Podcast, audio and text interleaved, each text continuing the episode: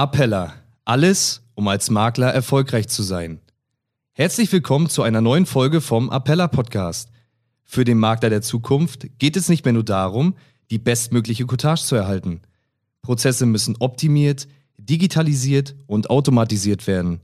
In diesem Podcast berichten wir, wie Sie Ihren Makleralltag und Ihre Dienstleistungen mit den Tools und Produkten der Appella AG zeitgemäß, sicher und individuell gestalten können. Hallo und herzlich willkommen zu einer weiteren Folge im Appella Podcast. Ich bin Thorsten Jasper, habe Carsten Rehfeld wieder an meiner Seite. Und ja, heute geht es um den Inhalt eines Märchenhefts. und zwar, ja, wenn du, wenn sie den letzten oder das letzte Fachmagazin der Appella AG im Postkasten hattest, dann wirst du festgestellt haben, dass das Cover etwas auffällig war. Und in diesem Heft sollte dir auch ein Artikel aufgefallen sein mit dem Datum 31.12.2021. Denn an diesem Datum, ja, findet etwas ganz Besonderes statt. Und äh, zuhören solltest du jetzt auf jeden Fall weiter, wenn du im Bereich BAV, Entgeltumwandlung und Co. unterwegs bist. Alles weitere werde ich jetzt mal aus Carsten herausarbeiten. Carsten, schön, dass du nochmal dir hier die Zeit nimmst, eine weitere Folge mit mir aufzunehmen zu deinem absoluten Lieblings- und Fachgebiet. Ja, danke, dass ich wieder da sein darf, lieber Thorsten.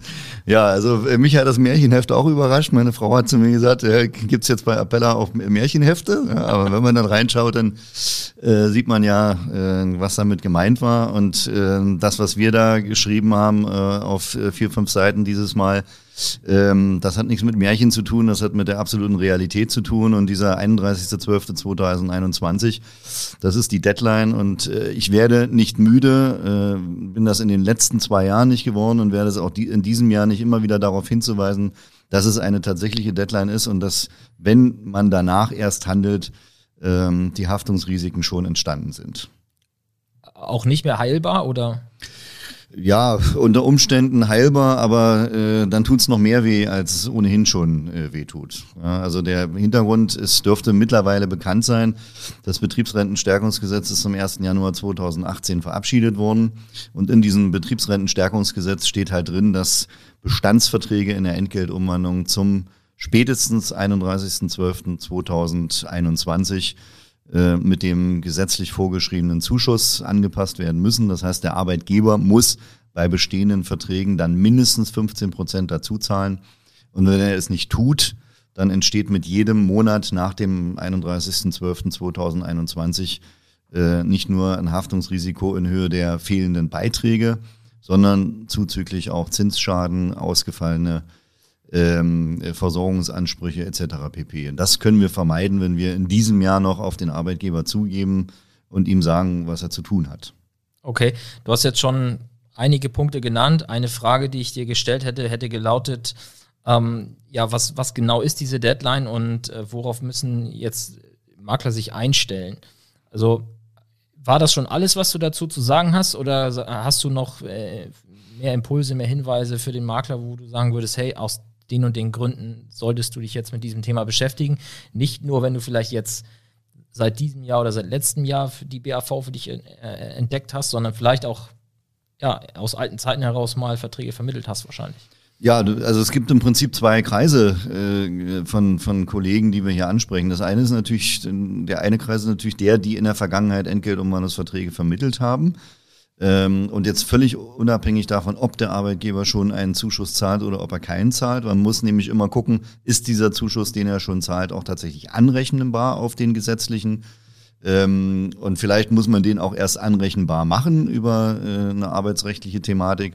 Und der zweite Kreis ist äh, alle äh, Maklerkollegen, die in ihrem Bekanntenkreis ähm, Arbeitgeber haben, die betriebliche Altersversorgung haben, darauf anzusprechen und dafür zu sensibilisieren, dass dieser Zuschuss kommt. Und wir merken leider in unseren Gesprächen, die wir tagtäglich mit äh, Arbeitgebern haben, dass keiner darauf hinweist.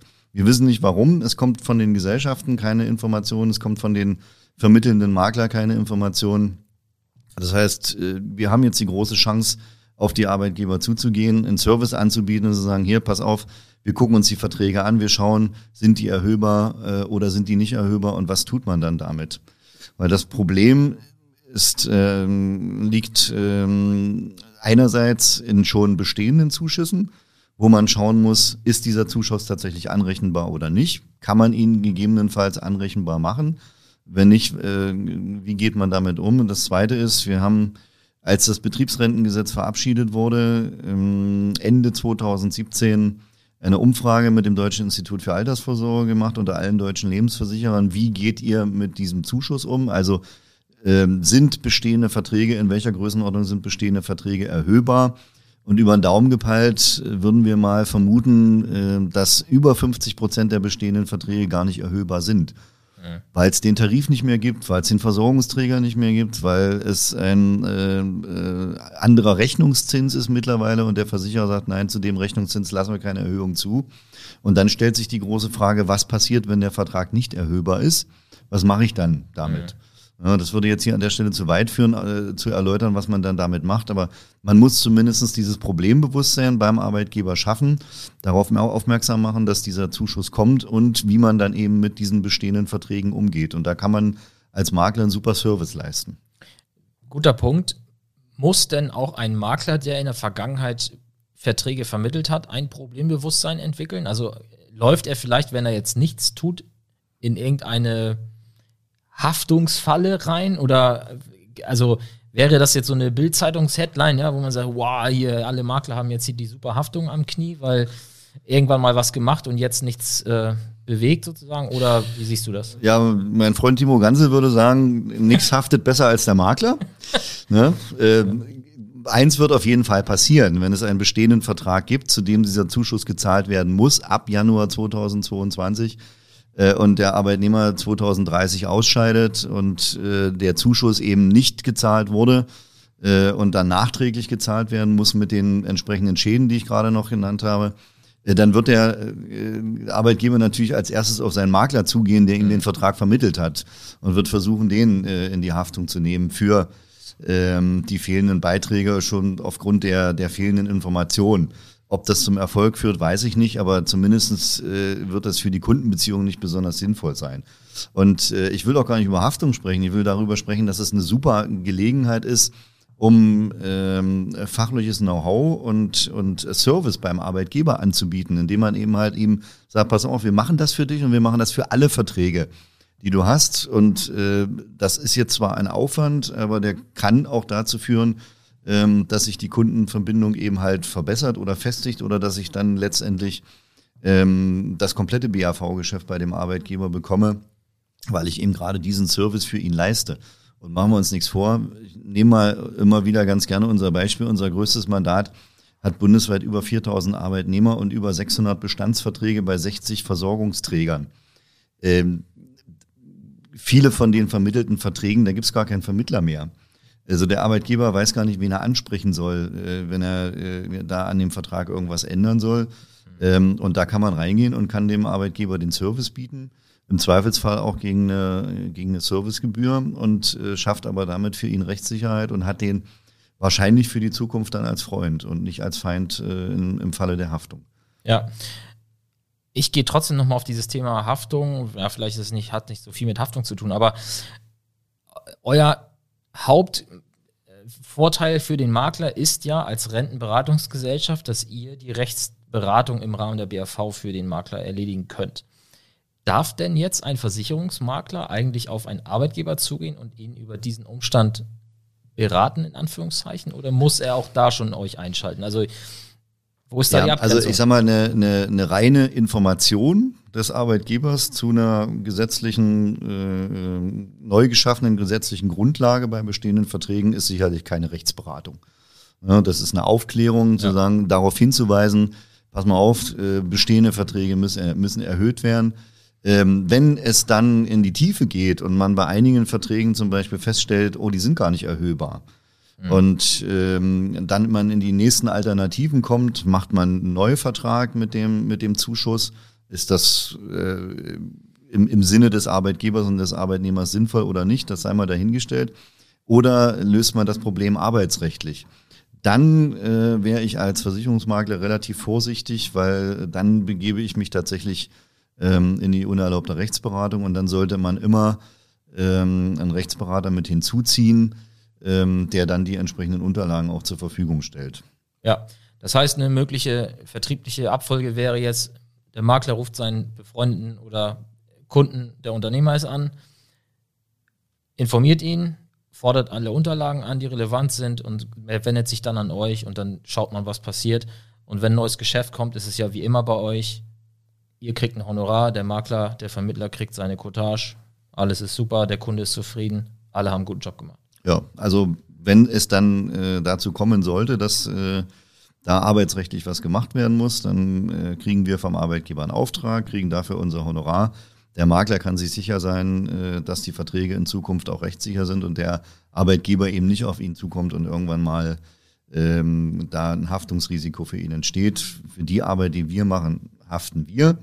Äh, wir können äh, nach heutiger Sicht äh, äh, nicht hundertprozentig den, den Arbeitgeber von der Haftung befreien. Letztendlich ist es betriebliche Altersversorgung. Der Arbeitgeber steht immer äh, in der Haftung, aber wir können alles dafür tun, dass solche Themen wie Nachzahlung von Beiträgen halt in der Zukunft äh, nicht auftauchen, weil es ist ein gesetzlicher Anspruch und der Arbeitnehmer, der muss nicht mal klagen, sondern der muss eigentlich, der Anwalt wird nur schreiben, äh, bitte zahl mal die Beiträge nach, der rechnet einen Zinsschaden aus, gegebenenfalls noch entgangene äh, Versorgungsansprüche und ähm, dann muss der Arbeitgeber zahlen. Und das können wir vermeiden, wenn wir bis zum 31.12.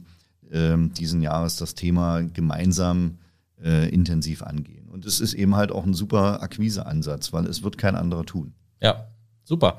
Carsten, vielen Dank. Wenn ihr jetzt ja, mit Carsten in Kontakt treten wollt oder mit einem seiner Kollegen, dann habt ihr drei Möglichkeiten, vier vielleicht sogar www.bbvs-gmbh.de, ja. Facebook, YouTube neuerdings. Xing, LinkedIn. Genau. Überall Carsten Rehfeld oder BBVS GmbH einfach mal suchen und dann eine Mail schreiben, anrufen. Ja, und alles in die Wege leiten, sodass dort ja den Unternehmerkunden geholfen wird und für euch als Makler einfach dort sich Vertriebspotenziale eröffnen. Ja, damit schließe ich. Carsten, vielen Dank und bis zum nächsten Mal. Jo, tschüss. Vielen Dank fürs Zuhören und Ihre Aufmerksamkeit.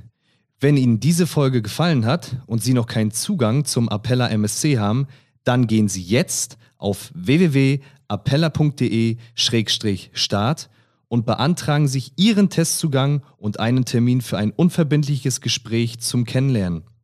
In einem ersten Gespräch besprechen wir, welche Bereiche unseres Angebots für Sie passen und wie Sie diese am besten für sich einsetzen.